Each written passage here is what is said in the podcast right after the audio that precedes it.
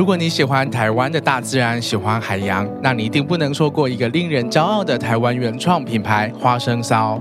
我真是从这个品牌开始就非常的喜欢，算算也快要有十年了。先不要说那个 model 真的是很帅很吸引人，它在产品的设计上融合了原住民和大自然的图腾元素，打造出兼具质感又舒适的单品。那花生烧也一直关心着台湾同志运动和权利哦。每年十月，他们都会推出限量版的特别商品。今年一样有鲸鱼、有飞鱼，还有很多的海洋元素，加上象征平权的色彩，在日常与大自然里分享着我们的价值。像是巨大温顺的鲸鱼在海洋里面的自由自在，以及飞鱼跃出海面在空中滑翔的勇气。而海洋包容的万物，各种样貌都值得被爱，都一样平等包容。二零二三年的花生骚红彩商品非常的多，有凉感背心，有我很常穿的吸排宽版 T，也有很实用的毛巾还有泳裤。更棒的是，从即日起，只要购买满两千五百元，你可以获得红彩飞鱼老帽；如果满四千元，就会赠送红彩飞鱼毛巾帽披肩哦。还没有完，润男的听众结账只要再输入。W S S 一零 L O V E 都是大写哦，W S S 一零 L O V E 就可以再折两百元。快点击节目资讯栏的花生骚官网，一起跨越海的深度，展现爱的高度吧。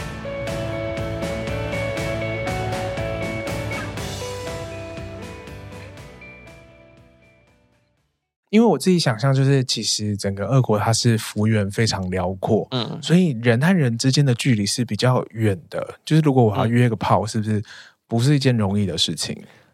嗯，还好吧。如果你看到距离，就是你在那个 APP 上看看看到距离，然后你们两个人都是都在莫斯科，然后可以搭捷运，就是坐地铁，对、啊，就是如果同一个城市其实还好，对对对，就是当然也是城市的人数人口比较多，硬要去认识一个可能来自西伯利亚的人或者远东的人。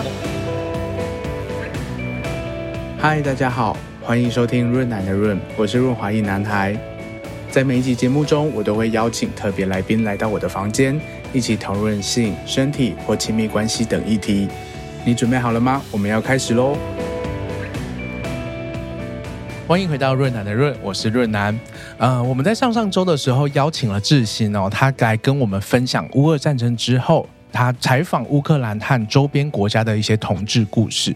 那我自己一直在想说，对许多台湾人来说，其实乌克兰和俄罗斯都是一个相对遥远、不太熟悉的国家。可能就在学生时期啊，会看读过一些历史课本教过的苏联以及苏联之后的一些现况这样子。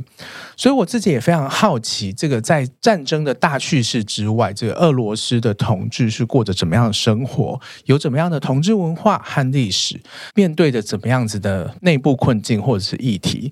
以及面对战争，俄罗斯人是怎么想的？所以今天非常特别的邀请来了一位哦，在台湾为数不多的俄罗斯男同志，让我们欢迎 Vlad。嗨，大家好，是 Vlad。Vlad，我刚刚没有念念错吧？就是 Vlad。Uh, OK，所以它是一个特的音吗？呃，Vlad，Vlad。这 blood，这 blood，好，没关系，我会努力的，呃，发音正确这样子。那可以先请 Vlad 跟各位听众就是做个自我介绍，是为什么会来台湾啊，或者是怎么样，待多久了？哦，我待多久了？快两年了，对，应该是差不多两年了。Uh -huh. 对，然后我是因为大学毕业之后，就是读大学的时候是开始学中文，所以是念跟嗯、呃，当时是跟中国历史相关的科系。对，然后后面是本来是准备去中国那边读研究所，可是因为疫情的关系没办法过去。啊、对，所以后面是选择来台湾，因为我刚好读大学的时候有一个老师是台湾人。嗯、啊呃，对，然后他当时跟我说：“那不然你试试去，就是申请台湾的学校。嗯”对，所以我就就来了。所以现在是在台湾念研究所，呃、对，念研究所在正大那边。那念什么啊？呃，念也是跟俄国相关的，我在正大的俄罗斯研究所啊，会觉得很奇怪吗？对，就是有点哎 哎，就是为什么要到一个国外来念自己国家的研究所？多人会问我这个问题，但其实是，嗯、呃，因为如果你可能在俄国对政治感兴趣，或者是对历史感兴趣，那你要去念可能就是政治系或者是历史系。可是这边我们的课程会比较。综合性的，嗯、就是看你对什么东西感兴趣，就去修什么课。所以这样你就可以这两年内学到很多不同，哦、就是从不同的角度跟层面去研究自己的国家。嗯哼，对反正从外面来观察自己的国家，会有不同的视角。对对，而且我们的曼多老师也都是，就是他们本身是台湾人，那他可能也是在俄国待过一阵子，那可能在。呃，美国、英国就是一些欧洲国家待过一阵子，所以对啊，它可以提供不一样的呃角度给你，我觉得蛮不错的。对，而且它叫做俄罗斯研究所，但我们有很多呃课是跟东欧相关的，嗯，对，是指整个呃地区，嗯，对，所以比较也是因为。整个地区其实也是有蛮复杂和丰富的这些历史文化，而且多少都是跟俄国相关的，或者是跟、嗯、应该是跟苏联。是是是是，我觉得今天会邀请 Vlad 一个很重要的原因就是其实。我自己就是对俄罗斯不太熟悉，嗯，然后更不要说那俄罗斯的统治生活长什么样子，其实更是不了解。我们好像都对俄罗斯统治有一些刻板印象，就会觉得说俄罗斯人就是战斗民族，嗯，然后战斗民族，所以就是很阳刚，很阳刚，就是很强壮，然后很多体毛，嗯。你一看我就知道，好像 不一定是这样。呃、对对对，好像没有特别多这样子。然后就是大家就会想到说，哦，那呃，可能性性技巧一定很好，或者是很勇猛之类的。你觉得这是真实的描述吗？我我我觉得算是吧，因为你说的是刻板印象嘛，这也刻板印象也不可能是凭空的出现，对吧？所以还是会有的，还是会有的，应该是对。哦，好，那我要问直接一点，那那。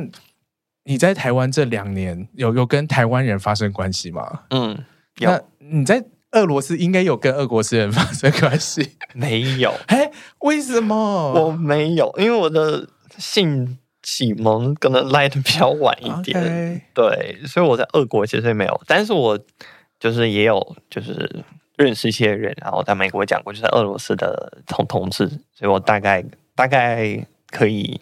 比较啊，对，所以你是来台湾之后才开始踏入同志圈？哎，没有，我在俄国也有，嗯，只是可能没有跟俄罗斯人发生过，对，哦，但是跟一些亚洲人，不是我，我没有什么，我没有什么癖好，只是那是因为巧合，刚好都是刚好都是俄罗斯，反而跟亚洲人发生关系，是因为你中文说的很好，所以有这个机会认识很多亚洲人，就是对，因为那个时候我说刚好考上大学，呃，对，然后我。那个时候，整个社交圈变得都是呃亚洲人比较多，嗯、对，所以对、啊。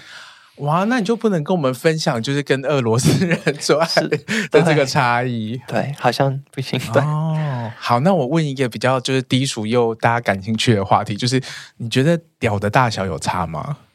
我是觉得没有差非常多，嗯、就是也是看看人吧。嗯、我就是真的是因人而异。就是我，因为我不知道为什么很多台湾人会有一种这样的，算是迷思吧，就是会说外国人好像都一定非常非常非常的大，可是我觉得好像还好，就是你们就是羊肠啊，就是 很大条，它可能会比较长，可是不会那么粗啊，对，这是我说。看到的，OK，, okay. 因为是没有，就是没有发生关系，可是也有见过。对啊，对啊，我想说你们应该都会至少还会看到。对对对对对，因为我自己想象中，就是比如说像是在一些一样是比较北边的国家，嗯、呃，有一些国家他们的那种泡汤啊，或者是裸体的这些文化是很盛行的。是、嗯，所以那在俄罗斯也是吗？也有，对，我们有俄式桑拿叫做巴娘，巴娘，对，然后很多人喜欢去，但是年纪。偏大的人就很去，嗯、就是可能四十岁以上的，对。对对对，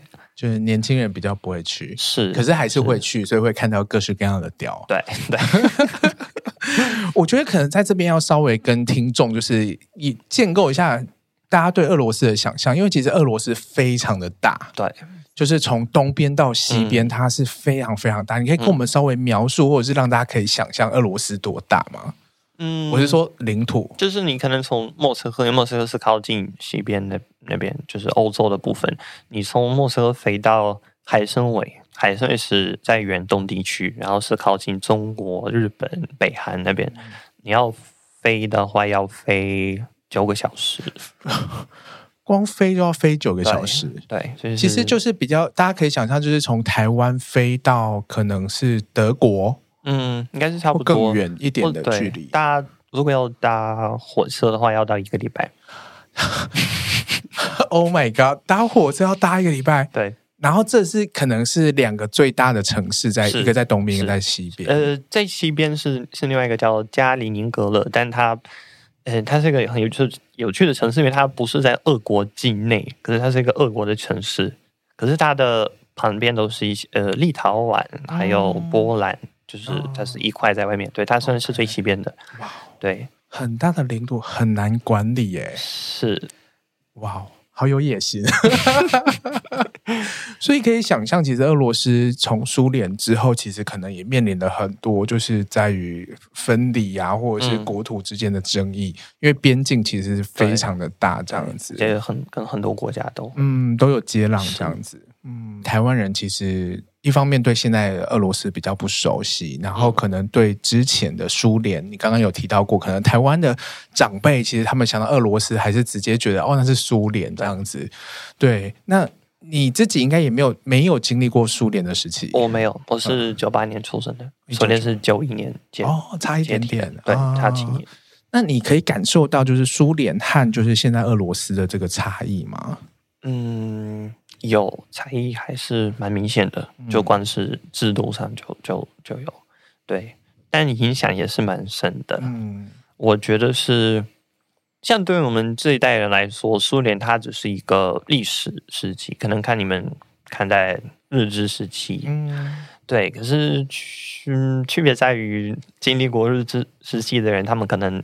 就是剩下没有没多少人，可是，在我们那边经历过苏联的人，他们还还在执政。嗯，对，所以我觉得，如果要让俄国改变的话，就是摆脱这种苏联的影响，应该是要再过二十年吧。嗯、就是要等那些人都下台，我们才可能有些改变。嗯、对，像我们有一种概念，有点像是中国的关系的概念，就是你可能。因为我们的官僚体系非常的恐怖，所以如果你想要办什么手续的话，你一定要去就是找一个你认识的一个熟人，在这个单位工作，然后可能跟他送一个礼物，嗯，然后这样他就会就是帮你办一些事情。对，呃，还有一些可能老人家对电视上所看到的跟听到的这种盲目的相信。我觉得也是从苏联流传到现在，嗯，因为他们就是那个时候他听的那些、看的那些宣传，他完全不会去质疑，嗯，我所以像我阿妈，她现在也是，她就是就算我跟她说，你电视上看到那些东西都是就是洗脑，她说没有啊，电视上怎么可以可能怎么可以是就是骗人的？对，那那现在还有在洗脑什么东西吗？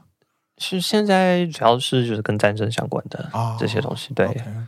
嗯、呃，还有，如果是比较大一点的，可能是对帝国主义的这种执念，嗯、还有一定要跟全世界竞争的这种心态，我觉得也是从苏联那边留下来的，然后才会影响到我们。用了好深的字哦，执 念，对于帝国主义的执念，确实是这样。对，大家还蛮执着，像普丁这些人，就是对。是，哎，那我我们苏联它是一个共产主义的呃政政体，对。那我们现在俄罗斯它应该是怎么样的一个政体？我们怎么理解比较正确？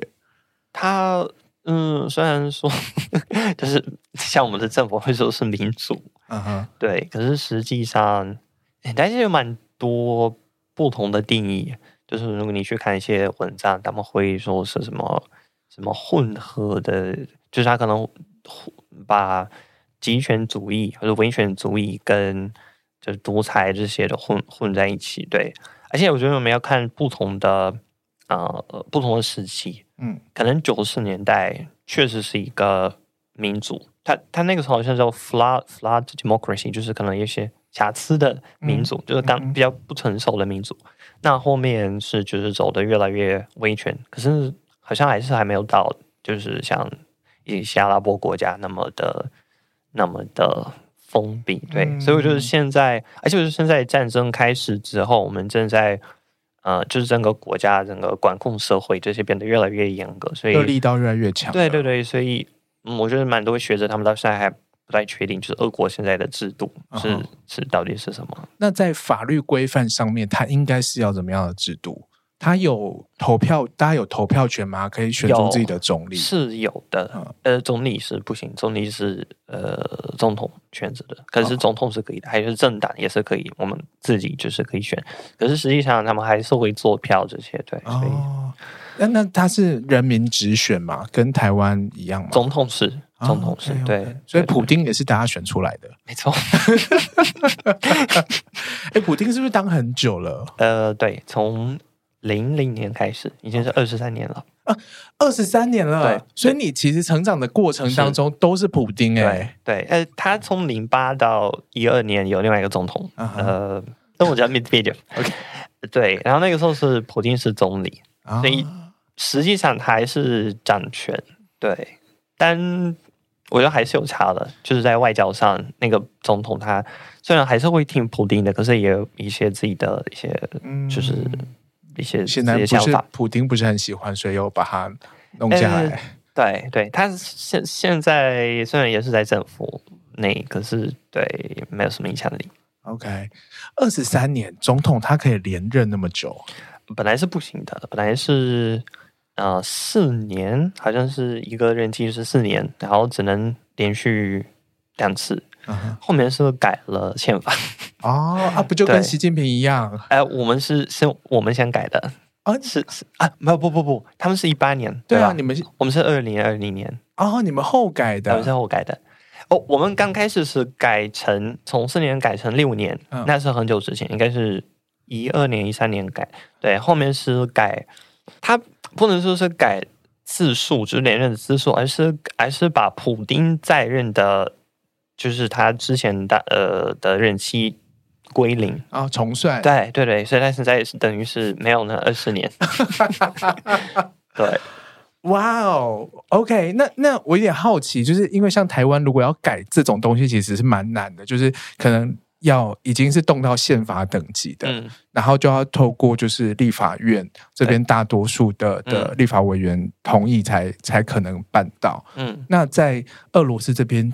是说改就改吗？也是，就是走个走一个程序。嗯，可是因为我们的呃司法这些体体制吧，他们没有很独立，嗯，所以基本上是普丁说什么、哦、就国会说什么。虽然他们那个时候是办了一个公投，嗯，对，大家出来选票，嗯，可是他也是一个很有趣的方式，就是他把一些。大家认为是真的应该改的东西，也是放进去，然后跟呃改那个任期的那个选项也是选进去，嗯、所以你好像如果你反对这个，那你同时也反对可能一些真正需要改的一些呃地方，对，那包在一起投，包在一起，对对，所以老人家看这种的时候就很容易被影响到，他们会觉得啊，我确实需要可能跟退休金相关的一些、啊、对这些改革。哇，每个国家都。嗯，好有趣，哦，都有一些呃，好像又有点像可以相互呼应的一些地方。嗯，我觉得哦好像大家在做的事情，操作那些手法都有点类似，这样。是是是。哦，那在这个普丁任期那么长久时期这样子长大的俄罗斯人，觉得怎么样？觉得很惨。呃，也没有了，刚开始就是。应该是一直到一二年吧，就是他的前前八年，然后后面是那个另外一个总统，应该是在就是说还还 OK，算 OK，、嗯、对，但是后面是变得越来越集权、威权，对，所以现在我觉得对于我们大部分年轻人来说，你政权更换这件事情是比较重要，嗯，就是你之前问我什么民主。我们对民主的这种有没有对民主的追求？我觉得对于大部分人来说，年轻人来说，现在是更重要的是换一个总统。嗯，那至于民主的程度是另外一回事，因为就是大家对民主的理解不太一样。我觉得很多俄罗斯人对民主的这种理解有点被扭曲了，原因是因为我们的民主黄金时期应该是九十年代，那九十年代同时也是一个。非常非常辛苦的一个阶段，历史阶段对我们来说，因为那个时候是，就是大家听到民宿会把它跟贫穷、社会动乱、可能一些动荡，呃，联想在一起。嗯，对，所以我觉得对于那种像我父母那一代，他们第一想到的是那种，所以他们不想要这样。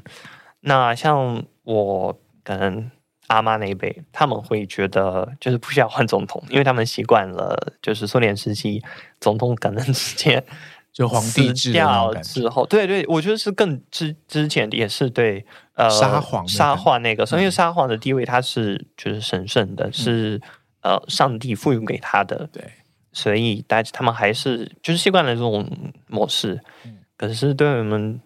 这一代人来说，还是我们还是希望可以换个总统看看。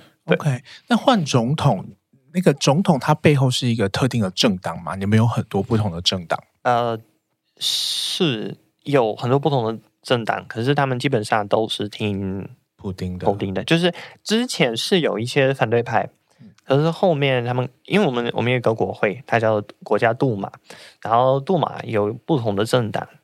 那可能九十年代，然后普丁刚上台那那一阵子是有一些反对派，可是后面他们把他们都就是赶走了。现在剩下的那些基本上都是听普丁的，像是共产党，嗯、有一个共产党，对，啊、呃，还有一个是它现在叫做 Liberal Democracy Party，就听起来好像是一个民主自由，对，可是没有，他们非常的。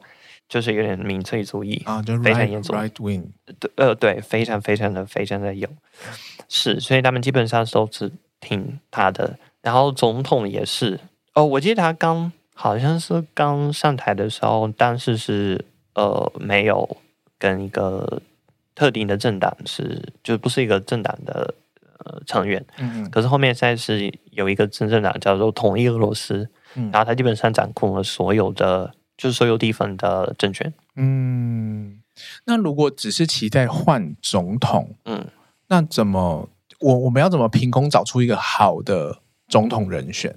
现在很难，嗯，因为现在基本上所有的反对派的一些领袖都被被逮捕了，或者是被就是逃到国外。嗯，就是如果是大家认大家知道的那些反对领袖的话，大家可能对他们会比较多信任。我觉得这样是可以的。嗯。对，所以大家想象有可能是因为我知道所谓比较独裁或者是集权的政权，他们有一个危机，就是接棒的一个危机。哦，我觉得我们一定会有。对，我觉得因为然后这个时候可能就是如果那些人回来了，就有机会去，就是大家的想象会是这样子发生的吗？呃，是，我觉得大多数人是因为最大的反对领袖他现在是在监狱里面，但是在俄国，嗯、所以大家可能会幻想，如果是哪一天普丁下台，或者是。怎么样？就是政府垮台，嗯、呃，应该是会首先我会去找他，对，会、嗯、把他就接出来 之之类的这样子，对对对对对。哦，哎，那在俄罗斯啊，你们呃是可以批评政府的吗？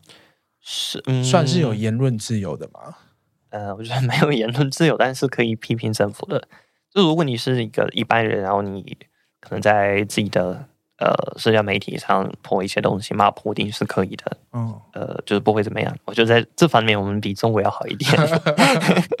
如果你是个公众人物，可能比较少，不太会，就是政客不太会，嗯，呃，一些明星啊什么的会，还是会。然后是没事的，对，没事没事的。可是言论自由，你说一些媒体啊这些，我觉得是比较少，可能应该是九十年代也是我们的。媒体的黄金时期，因为那个时候有非常多独立媒体，呃，然后他们也不会就是听从谁。可是现在，只要是战争之后，我觉得越来越难，因为他们通过了很多就是限制媒体的法律，呃，像是你可能现在不能用“战争”这个词，嗯、呃，像我们一般人当然会说战争，因为这就是战争。可是，嗯，像一些政客或者是一些媒体，他们要写呃什么。特别军事行动，嗯嗯嗯，呃，用这个词，对，呃，就是用别的方式来包装这这件事情，然后让大家觉得哦，我们好像没有对，好像没那么严重，对，嗯、呃，所以很多媒体也是被，就是要么被迫，呃，关闭或者离开俄国，现在剩下的应该是非常少，而且他们被列为外国代理人，嗯，然后这也会限制他们的一些活动。OK。就是很怕，就是中国他们也是会限制什么外国境外势力，呃，有点类似来来影响，就是国内的一些想法这样子。对对对。哦，那你们是可以集会的吗？会有集会和游行吗？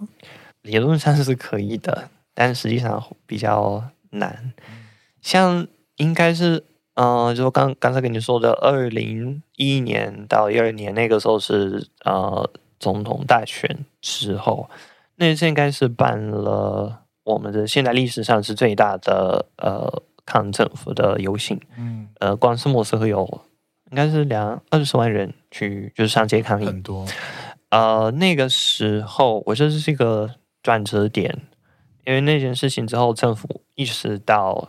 就是那些反对派，因为那个时候还有很多我们的反对派，他们会比较就是组织性的安排这些可能有呃游行，有一个就是比较明确的系统啊、呃。那个时候政府意识到那些人已经开始就是威胁到他们的政权之后，嗯、我觉得开始办就是通过了蛮多呃法律限制这些游行，就是变得越来越难办。嗯，那现在也是蛮。困难的，就是战争之后。嗯哼，对，我记得在战争之前，就是俄罗斯还有颁布一个法律，然后它是会去限制可能同志权益的一个什么保护家庭的法律。对，它是禁止向未成年宣传跟 LGBTQ 相关的一些东西。对，那是一三年，二零一三，二零一三年。然后去年他们通过了新的。法律是禁止向所有人宣传做宣传。去年呢、欸，在战争期间，然后要是为什么啊？因为他们希望可以把大家的注意力转移到其他事情上。哦，因为就是我们那个可能经济受到因为战争受到影响，然后大家也出国会比较难，比较困难去欧洲这些国家，所以很多民怨。嗯，所以他们会说，没有，你们不要就是管那些外面的事情，我们。国内有更多更严重的问题需要解决，例如说同志，对，就是把同志特别拉出来说，哦，这个问题越来越严重了，然后大家关注这件事情，是是是，是，他们会说是、哦、就是不符合我们的传统价值观，嗯、我觉得这听起来很可笑，因为就刚我我刚刚说一一一年二一年是一个转折点，我。也是从那个时候，普丁开始一直提到所谓的传统价值观，然后我们要保护我们的传统价值观。可是我觉得，什么是传统价值观？他们会说是可能东正教，嗯，然后对家庭的那种重视。可是我觉得这好像，因为俄国可能跟美国或者是欧洲国家比起来，我们其实宗教氛围没有那么浓厚的一个国家，我们几乎不会去教堂。可是像美国人，他们也不是所有人，但大部分人可能会每个礼拜都会去教堂。可是我们不会，完全不会。呃，对于大部分俄罗斯人来说，宗教它只是它的文化成分大于宗教成分。举一个例子，可能在西方国家，可能在欧洲，在美国，呃，大家会过圣诞节。圣诞节算是一个最重要的节日，虽然虽然它也是变得非常的商业化，可是它的。本质还是跟宗教有关的。对，可是对我们来说，冬天最重要的节日是啊、呃，就是跨年啊、哦，跨年。对，十二月三十一号，因为我们、嗯、因为苏联时期政府禁止大家就是有宗教，嗯，所以而且我们有很多民族，也不是每个民族都是信东正教，所以我们会觉得就是呃，跨年是更重要。嗯，东然后我们的呃圣诞节是在一月七号，就是跟其他国家不一样，哦、因为他们的。日历不一样，东正教跟、哦、呃天主教，嗯嗯嗯，对。可是那个是就真的是纯粹一个比较宗教的节日，然后没有就大家不怎么过它。还有堕胎政策，我觉得也是一个例子，因为在美国、在波兰，他们现在吵得非常的凶这个议题。可是，在俄国，我们的堕胎真是非常非常的宽松，嗯，你十五岁。开始就可以去做，而且不需要父母的允许，嗯哼，就可以去做。就也就是说，如果说你是真的在乎你所宣称那些什么传统家庭价值，对，对，那为什么堕胎政策是如此的宽松，可是对同志是是如此的严苛，非常的矛盾。而且其实大家都知道，也不是大家，应该是圈内的人都知道，呃，国会就是那个杜马里面的。很多也不是很多，但是好几个很有名的议员都是 gay，哦，然后大家都知道，可可是也是那些人参与这些法律的制作，嗯、所以我觉得很荒谬。哇，好复杂哦。是。那我们刚刚提到了蛮多这个所谓的，就是国家在宣称说，就是 LGBTQ 这样子的文化，它不是俄罗斯的传统文化。嗯。可是就你所知，应该俄罗斯里面一直都也是会有很多的同志的历史和文化吗？是蛮多的，而且我记得是，就是苏联刚刚建，就是建立自己的政权的时候，一九一，呃。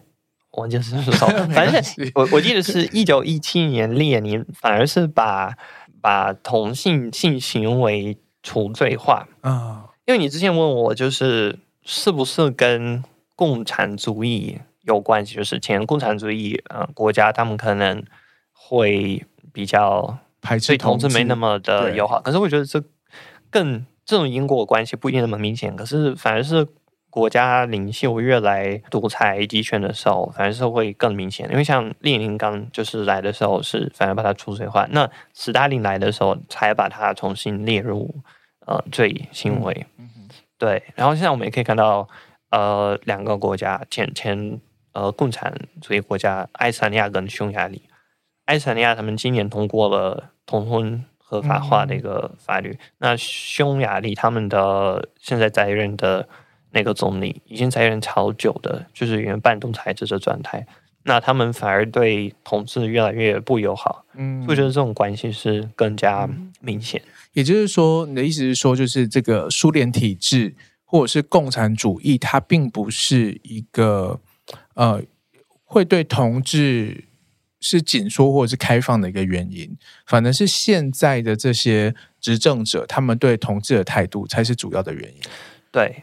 因为就算苏联时期，它其实有这个罪啊、呃，就是同同性罪，可是他也就是通常会乱用，抓住一些可能并不是同志的人，只是用这个罪名来可能欺侮辱他，嗯、或者是对。因为像在台湾，其实，在早期，其实如果你要抓人，就是用一个，就是他们可能会用一个，就是呃呃。流氓罪或者是什么，嗯，嗯，然后就来定定他的罪，这样、嗯、比较像是他设了一个法律来来让自己有这个工具去去治理他想要做的样子。因为如果他找不到其他理由的话，他就可以用、嗯。对，那关于历史的话，我其实看了一些资料，他们说在呃十七世纪之前，同性行为在俄国算是一个。嗯、呃，就不能合说是合法的，可是大家觉得无所谓。嗯，反而是因为那个时候欧洲是会比较排斥这件事情，然后我们的彼得大帝，就十七世纪他开始跟欧洲来往的时候，他才把这种行为也是就是列入呃有罪的。嗯，可是就算是这样，其实我们也是有蛮丰富的统治文化。那个时候十八、十九世纪。像一些可能靠近沙皇的人，也是，就是他呃皇室的呃一些成员也也也是有蛮多同志，然后一些那个时候的一些诗人或者是演员艺人都都都是也蛮多例子，像是呃契科夫斯基，中文叫什么？柴可夫斯基，对他也是啊，真的啊哦，OK OK，是正好像有普丁通常会提提到他说，呃，特别是最近就是他讲到。有一些是 cancel culture，就是取消文化。一些呃欧洲国家是西方国家想要把就是 cancel 俄罗斯的 culture，然后他通常会提到 Tchaikovsky 这个人，嗯、然后他大家也知道他是同志，就听起来很好笑，嗯，就很也是很矛盾。对，有有用的时候就拿出来用，对，然后是同志的时候就把它撇撇开这样子。那我们可以怎么想象？就是啊、呃，如果我今天去要去俄罗斯。嗯，呃，当然，就是如果说撇除现在就是政治呃战争的状况，那就是比如说呃之前或是在你成长的这些过程里面，嗯、俄罗斯有同志组织吗？或者是它是有同志的夜店或者是一些大家聚集的地方吗？呃，莫斯科是肯定是有的，莫斯科跟圣彼得堡，然后大城其他大城市也是也都会有，因为之前有一个 YouTuber 他。呃，因为他来自一个西伯利亚的一个城市，然后他啊，当时做了一个一系列就是影片，他会去不同的城市，然后研究那边的同志文化，嗯、然后采访当地的一些同志，男同志、女同志，然后会问他们：你们平时会去哪里？就是哪里聚会什么的？对，所以是是有的哦，莫斯科一定是有的。嗯嗯嗯，那你自己有去过吗？我去过，我觉得蛮好玩的，因为你就是跟台湾不一样的是，因为在这边本来就很开放嘛，所以你。可能走在路上也会看到一些呃两个男生牵手，就是这样走路，你也不会觉得意外。可是，在俄国，当你一直处于这种比较被压迫的状态，可能没那么严重，可是算是吧，嗯、就是国家法律都都都都定你罪，对，定你罪了啊、呃。然后你进去这个地方，你会看到，而且是在莫斯科市中心，然后你会看到很多就是人在那边什么亲吻啊，嗯，就就就觉得很有点超现实的感觉。而且他们会邀请一些蛮有名的艺人来表演，我觉得蛮酷的，或者一些 drag queen show 类似这种。所以就是有还是一样，会有一些就是商业性的，就是酒吧这些是有的店家可以去。三温暖也有，但三温暖我查了一下，也是就刚刚刚我刚刚跟你说是可能年纪偏大一点的人会去。嗯那年轻男年轻的俄罗斯人都怎么认识彼此啊？哦，那这应该跟台湾差不多，就是用各种软体，嗯，或者一些论坛。之前应该是用论坛，现在用一些软体，什么 Hornet 啊、Brander 这些。OK，Tinder 之前有 Tinder，可是在呃今年退出了俄国。哦，是哦，对，OK。因为我自己想象，就是其实整个俄国它是幅员非常辽阔，嗯，所以人和人之间的距离是比较远的。就是如果我要约个炮，是不是不是一件容易的事情？嗯，还好吧。如果你看到距离，就是你在那个 APP 上看看看到距离，然后你们两个人都是都在莫斯科，然后可以搭捷运。就是坐地铁，对、啊，就是如果同一个城市其实还好，对对对，就是当然也是城市的人数人口比较多，硬要去认识一个可能来自西伯利亚的人或者远东的人，那可能会比较困难。哎、欸，其实哦，西伯利亚感觉我不知道，我觉得我现在对就是 有种幻想，对西伯利亚，对，对，对，对俄罗斯有幻想，然后到了俄罗斯又发现，哎、欸，西伯利亚是不是又更更特殊、嗯、特别一点？也没有啊，我觉得没有啊。我觉得还要好，OK OK，所以这些整个俄罗斯它呃虽然接壤很多不同的国家，可是大家的外形和外貌其实是都差不多的。呃，我们有两百多个民族，不同的民族，嗯、然后也是要看你就是在哪里。如果你在莫斯科的话，那大大多数人长得跟我差不多。嗯，呃，如果你去西伯利亚，因为西伯利亚那边是呃，可能有些地区是靠近哈萨克或者蒙古。那他们那边呃，就是我们境内的一些共和国，他会啊、呃，就是他们的长相是可能像亚洲人，对，亚洲人，黑头发这样，黑头发，对，眼睛比较小这样。嗯、那在呃高加索那边是比较像土耳其人，就是那种，嗯，因为那边，但我不太进去那边，就是同志旅游那种，因为他那边是穆斯林地区，哦、所以可能管的比较严格。Okay. 对，我不知道你有没有听说过有。嗯，有一部纪录片是美国的 HBO 二零二零年呃出的，叫做《Welcome to Chechnya》。呃，车臣，其实现在是车臣共和国。Uh. 然后那边是虽然是俄国的一部分，可是他们那边有自己的独裁制，有自己的法律。嗯、呃，所以那那边的，就是他们会真的会杀死就是同志。哦，oh. 对。然后那个纪录片是讲到呃一些俄国的，就是。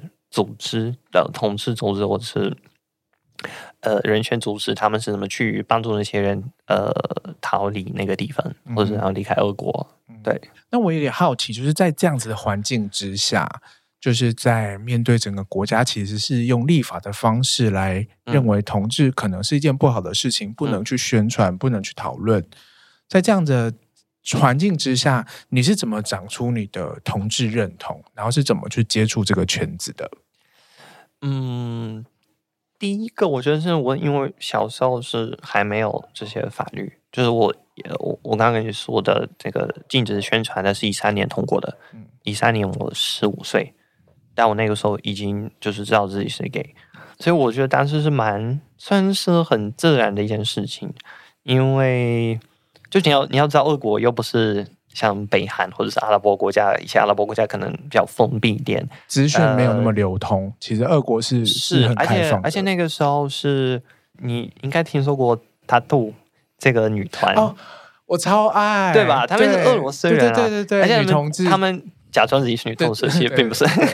对啊，他们那个时候蛮红的，而且他们到处就是巡演啊，然后每次表演都会亲啊，什么摸摸抱抱。嗯、那我们小时候都会看到这些，嗯、而且俄文里面有一些脏话，嗯，就是刚开始是用来骂同志的，可是慢慢就是变得他的意思变得越来越广，嗯、所以就是可以骂任何人，就是一些脏话。那我们小时候也会听到的这些词，然后可能会想要了解哦，这到底是什么东西？嗯、对，所以我当时是也是讲，就是可能知道自己可能开始看一些呃 A 片的时候，会比较注意到男生的部分。那我后面是开始去 Google。然后看一些剧啊，看一些书啊，所以那就虽然我会知道这好像是一件就是不能跟大家讨论的事情，然后可能全世界只有我一个人这样，就蛮我觉得蛮多人都有这种感觉。对，可是你还是就是有蛮多资讯都可以接触到，嗯、对，然后慢慢的就建立了这样的认同。那你有出柜吗？我在俄国有像一些亲密就是比较好关系比较好的朋友，可能三四个人有向他们出轨。也没有向家长出轨，可是我觉得跟家长这种东西也很妙，因为你就是我不会特别的刻意去隐瞒这件事情。嗯，我不知道你看我的时候，你会不会他一眼就知道你是 gay 这样？你你会你会有这种感觉吗？我觉得那天在喝酒的时候，你很 你很明显，跟今天我觉得酒精之前之后有差很多。可是我觉得我在算在就算这样，就是平时在平常的生活中表现的也，我觉得蛮明显的。我自己会觉得，啊、对。可是我的父母，我觉得在俄国是一个蛮常见的一个现象，就是大家好像知道他身边有同志，可是他不敢，也不会直接问这个人，嗯，你是不是？但可能会在背后讨论，跟其他人讨论，可是他不可能问你，很少，几乎不会。那我觉得我父母也是这样，就他们可能会知道，然后我也知道他们会呃自己会讨论这个问题，可是他们不会问我，嗯哼，也不会去想要改变你，不会不会，就是他们有偶尔会问我有没有女有没有女朋友，嗯哼，可是也不会去就是对改变。那你在俄罗斯有一圈自己的，就是说 gay friend，大家会 hang out 这样子，嗯、会会会会、嗯、会。就是可能会一起去夜店啊，或者是 gay 吧。而且除了 gay 吧，我们还会有一些自己的派对就是可能 LGBT L LGBTQ LGBTQ 同主题的一些。Uh, 对，那你可能要就是认识一些人，然后他们可能会说哦，哪一天会有什么什么样的 party，你才会知道这些资讯。对对对对，因为就是有点地下室的这种感觉。Uh, OK OK，就听起来蛮好玩的。是，那那大家去那边是是做什么事情？呃，要看你想要玩到什么程度吧。就是跟大家介绍有哪一些。我我自己比较保守一点，就是我可能会去一般的就是可能喝酒啊，就是喝酒跳舞什么的，类类似那种。可是大家可能会穿的比较，呃，你可能平时不会这样穿，出门穿的那种，嗯、或者是甚至是去一般的夜店，你也不会穿这样。呃，可是有些是可能大家会可能找个房间在那边可能做爱，类似这种也有。Uh, OK，对。可是我觉得总体来讲，俄国人还是可能比欧洲人要保守一点。那跟相较于台湾呢？呃，也是，也也更，我觉得也是更保守。OK OK，因为你就是光是你们的法律上是允许的，然后大家知道你是 gay，就算他可能自己不认都不喜欢，可是他也不会对你怎么样，对吧？嗯、所以还是整个环境是会对你不一样的差异。对对对，会有影响。那你觉得来到台湾之后，有没有感受到很明显的 LGBT 文化上面的不一样？除了刚刚提到蛮多，就是可能法律啊什么比较，嗯，就是大家比较，嗯，就是敢于表达自己，敢于做自己。还有一件事情，我觉得是台湾好像是因为这件事情是被允许的，所以它有点变成了一个，嗯，可能算是大众文化，就是男同志呃男女同志之间的呃大众文化，嗯，然后我觉得很多人会有所谓完美男同志的一个形象，嗯，可能你要有很多肌肉，或者是你要穿的怎么怎么怎么样，所以你可能走在路上看到这个人，就哦，他一定是。可是我觉得这种事事情会导致恶果在这方面反而是更加多元，嗯，因为我们不可能。就是你，反而是最好不要让所有人知道你是 gay，因为如果大家看到你，可能哦，你穿这样，然后你可能穿某个牌子、啊、你的身材是这样，那我 去揍你，对不对？嗯、就反正是会比较危险，所以这会导致我们的，就是你看到的任何一个人，他有可能都是，他可能是 gay，可能是你的看起来超级像直男的一个同事，或者是你 buff 的一个 老朋友。就是任何一个人，他都可能是 gay。嗯、那我觉得这样反而是变得更加多元。那大家对自己的可能也不会有太多一些要求，就是我一定要长得怎么样，我一定要就是练的怎么样，或者是怎么样，怎么怎么样。所以你会觉得台湾的男同志过得比较辛苦一点，在这个部分是是，是，我觉得是，就是有点卷，就是。卷到自己，对，嗯、呃，就是必须可能要追求某一种特定的的外貌，是身材，是，我觉得很很累，真的。那你有因此而受到影响吗？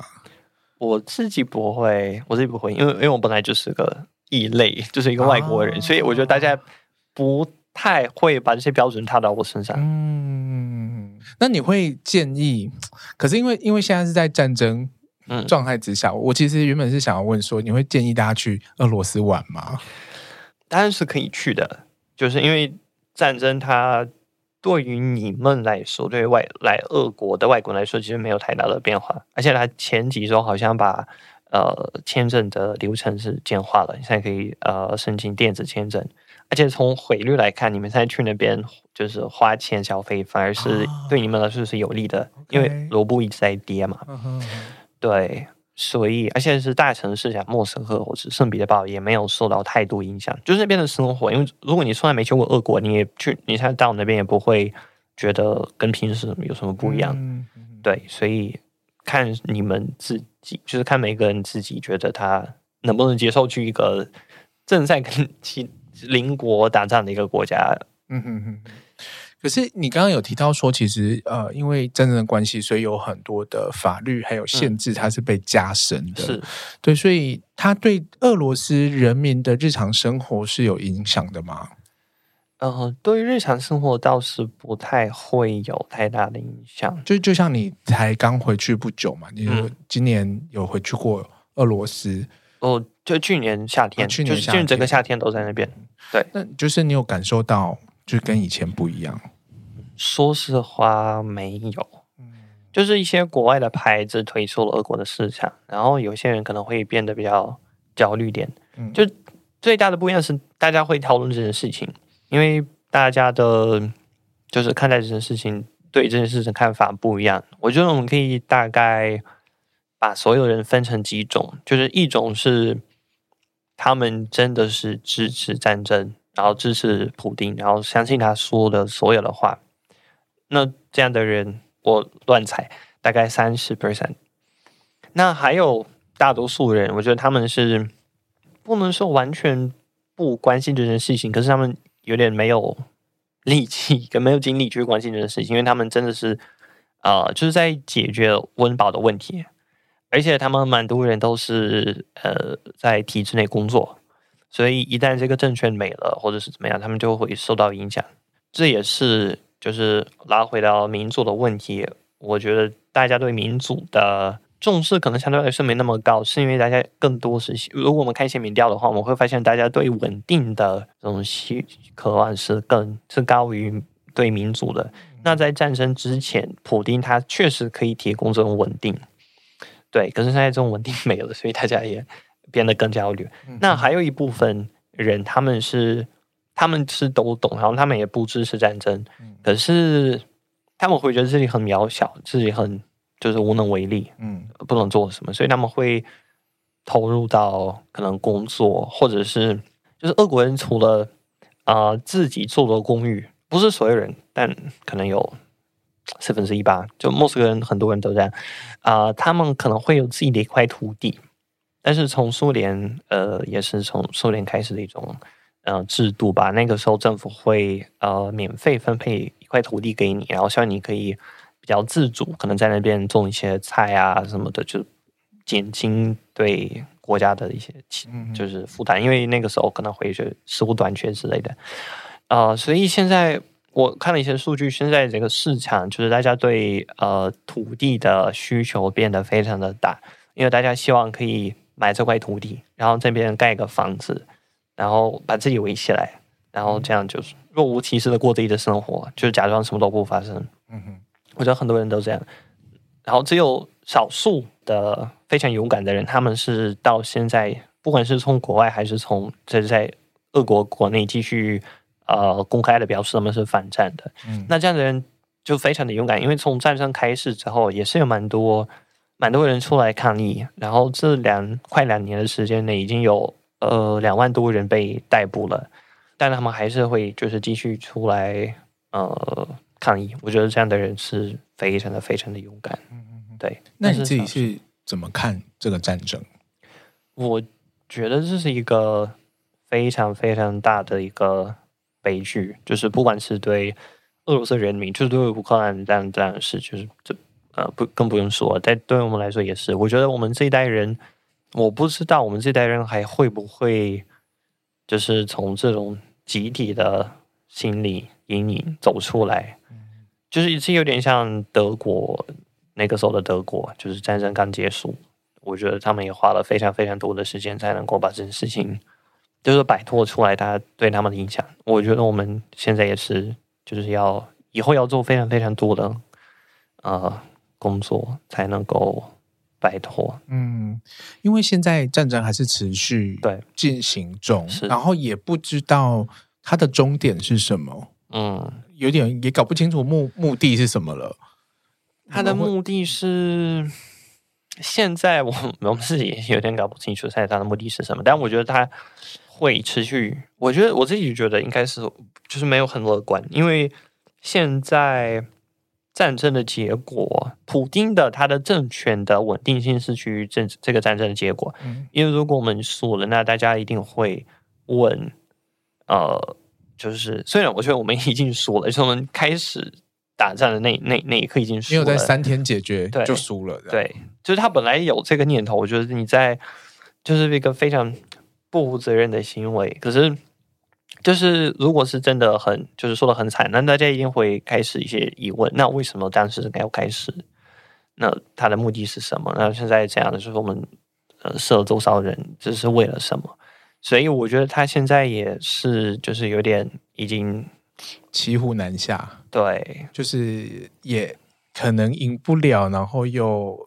又不能不能认输，就是，对，所以认输你就可能要受到国内更多的这些质疑，除非是啊，我觉得最有可能性的，他可能会希望，我觉得现在他的目的是希望可以保留他们所占领的那个领土那一部分。嗯、那如果是他们到最后会变成，就是有点像变成南韩跟北韩的那那种状态，就是到现在还是一个。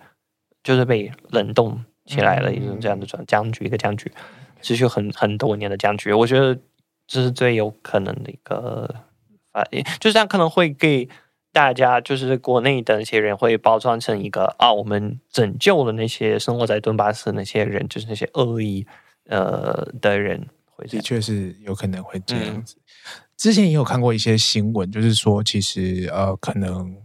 就是这个战争的过程当中，会征召蛮多的年轻人去从军。是，就我的理解，你的年纪应该就是很适合 会被抓去的人。你有你有收到这样的资讯吗？或者是你身旁有人真的因此而被征召去从军的吗？呃，我来就是我老家一个小镇，然后我们那边是有几个人被，是应该是有十几个人被，就是被征召去那边。但目前好像都还活着，就是据我了解，对。我觉得我是不太有可能被抓，但是不知道就是出境的时候会不会一些限制，因为他们最近可能在这方面开始管的越来越严格，对，可能就是不会想要让就是年轻人再离开，对，对，对，对，对，对，对。是很好用的肉体，对，好哇，真的是我我觉得对台湾人可能有一点难想象。一方面是就是物理距离的遥远，嗯、所以我们对于战争其实是呃。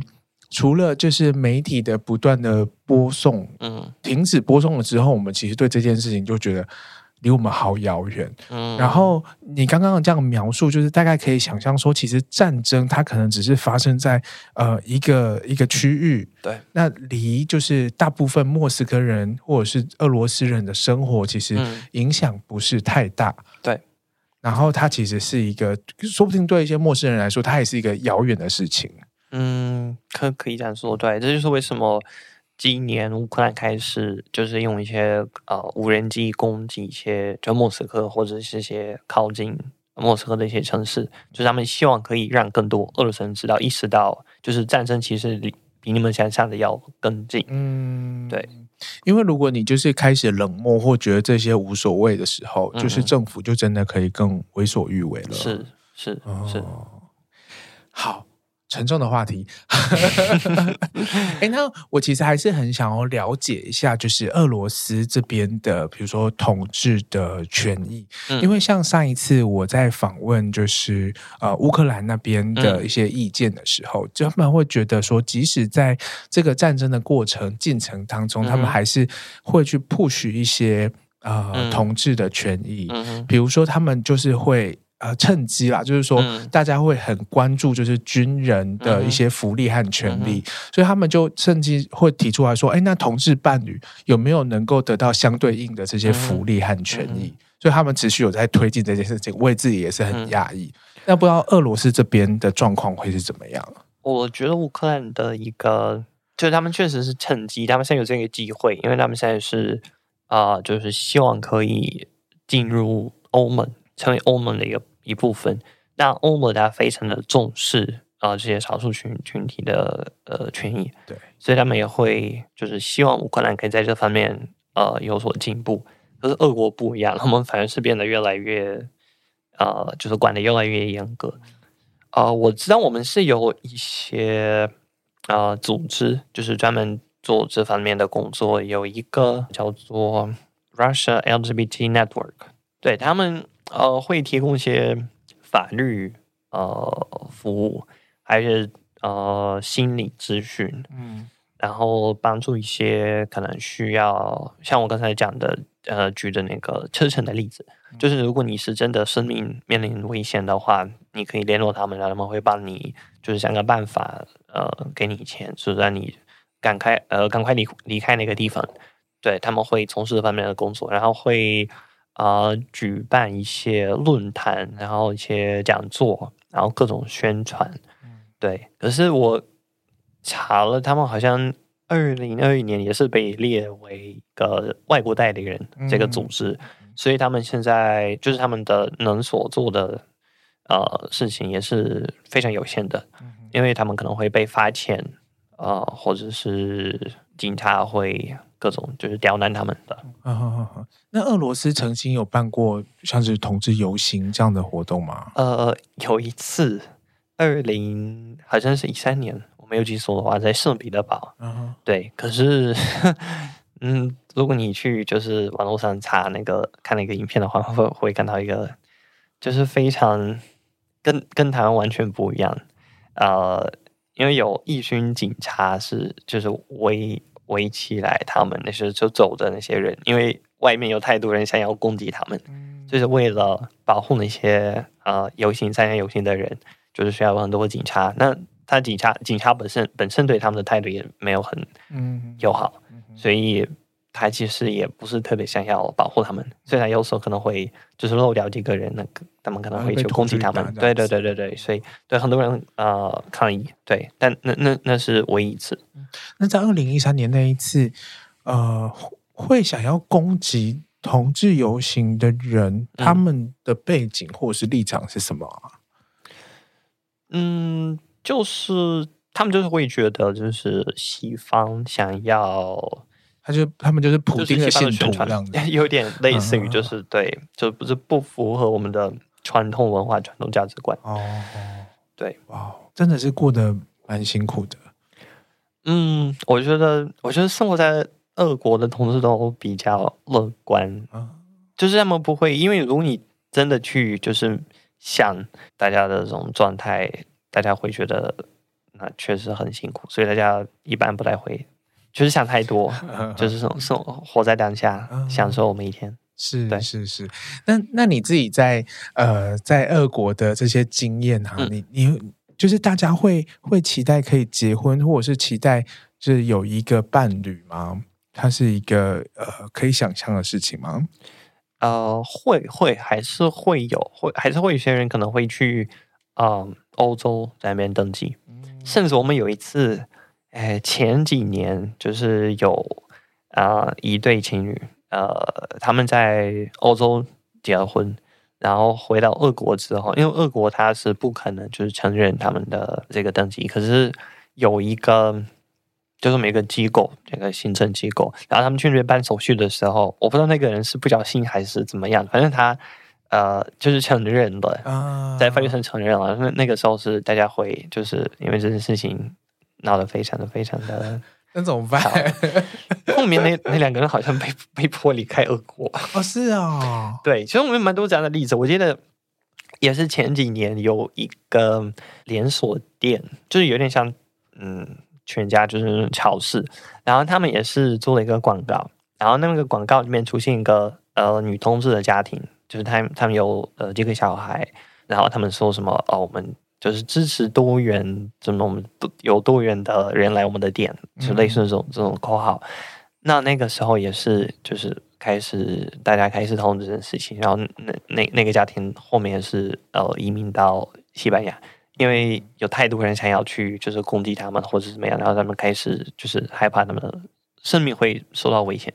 对，所以如果大家真的也可能同居或者是想结婚，他们会比较低调。嗯，就或者是就是选择离开俄国，对。可是我觉得，如果你是一个就是生活在大大都市的人，然后就是大家也不是特别的 care 你的私人生活，嗯，呃，那如果你住在一个那种居民大楼，然后很多邻居呢，邻居也不认识你，你也不认识他们，我觉得蛮多人是这样，就是他们同居，然后大家也不知道他们是什么关系，嗯哼，或者就算他们知道是什么关系，他们不会怎么样，因为。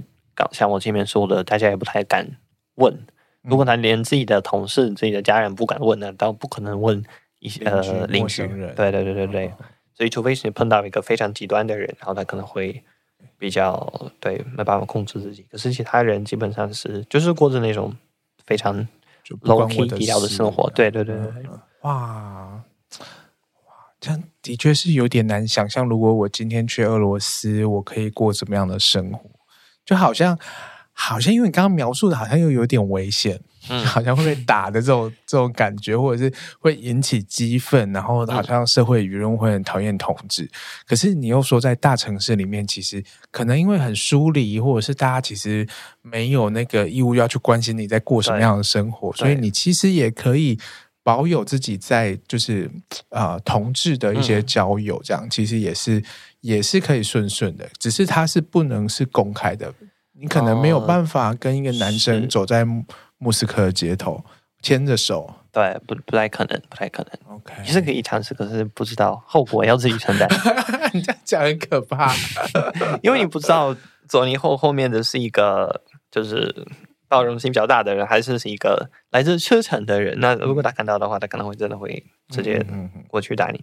可是我记得我前几年也是看过一个影片，讲到两个呃老老男同志的一个故事。他们生活在一个农村，然后他们两个，他们好像三十还是四十多年在一起，然后全村子的人都知道他们的关系是什么。然后那些村民反而会说。就是他们反而会说：“你们看他们两个人在一起多幸福啊，什么什么的。”然后你看他们，呃，他可能跟那个人在一起，他也不会什么喝酒啊。你你看我的老公什么每天喝酒怎么样怎么样。可是你看他们两个是像是一个模范情侣，就是大家反而会觉得，就是有时候会看到这种事情的时候，看到这种报道，反而会觉得好奇妙，这怎么会怎么会出现这样的这样的故事？但有时候还是会有，对。那你会想要之后想要回俄罗斯吗？嗯，目前还不知道。但我觉得，嗯，大概是一半一半吧。嗯，就是我毕业后会试试可能在这边找工作。那如果找不到的话，应该是会回去。嗯，那感情生活呢？呃，有有有有男朋友，现在有男朋友，现在有男朋友，然后是台湾人，哦，是台湾人，对。如果你跟好，对不起，我我们要逼婚或者是什么？Okay. 我只是小时候在想象那个法治法理上面的关系，你是可以跟台湾人结婚的，是可以的。对，然后他们前几年，对对对，哦、不是外国人刚刚对对对通过那个。哎，那你还就可以变成台湾人呢，是吗？是，他好像没那么简单。对，可能要。几年？几年对就可以，还是要什么交税啊这些？对对对对对。但我没有想过，还没有想的哦。那你们交往多久？一年半。哎，那也哎，等一下，你不就来台湾没多久就两年了？对呀，对啊。所以你来半年你就交了一个台湾男朋友？对对。哇，是是年纪比较大的吗？还是呃，比我大几岁而已？哦，哇哦。好，下次一起出来喝酒。他比较 性格比较内向一点啊，就是比较不会出来玩。对对对对，哦，了解哇，听起来也是蛮好的，太有趣了。如果有机会的话，也可以邀请他一起来上节目。我还蛮想要知道，就是就是不同国家的伴侣之间的相处这样子。哎，那他有去过俄罗斯了吗？没有，还没有。呃，就是有这个打算吗？有，可是因为就是现在真正的关系，嗯、他也是有点不甘心。嗯、虽然我跟他说没有什么，就没关系，我觉得是 OK 的。是可是他有点不太对，呀而且也很贵，很贵。对就是去那边现在要转机也，很麻烦。啊、嗯，现在要怎么转啊？台湾飞的话，呃，杜拜或者是中国，现、哦、现在中国开放了之后是可以在那边转机。嗯嗯嗯，呃，还有土耳其。OK OK，的确要搭很久，嗯，蛮久的。如，如果是到从这边飞到土耳其，应该要十二个十一个小时吧，蛮久的。天哪！然后从土土，就是光是从台北到土耳其伊斯伊斯坦堡，那从土耳其还要飞四个小时吧，嗯，三四个小时到莫斯科。哇，这样来回一趟真的蛮辛苦的。是的，那你的那个硕士还顺利吗？硕士，呃，好像问了一个不礼貌的问题。对，啊，在写论文，在写论文，课程先修完了，在写论文。对，写到了快一半了。哦，那那很顺利啊，两年写到一半很顺利诶。可是我现在已经是第四，已经是硕三了，就是这个学期就是第第五个学期了。对，然后我只写了两张，所以现在很慢，很慢，进度很慢，比我想象中的要慢。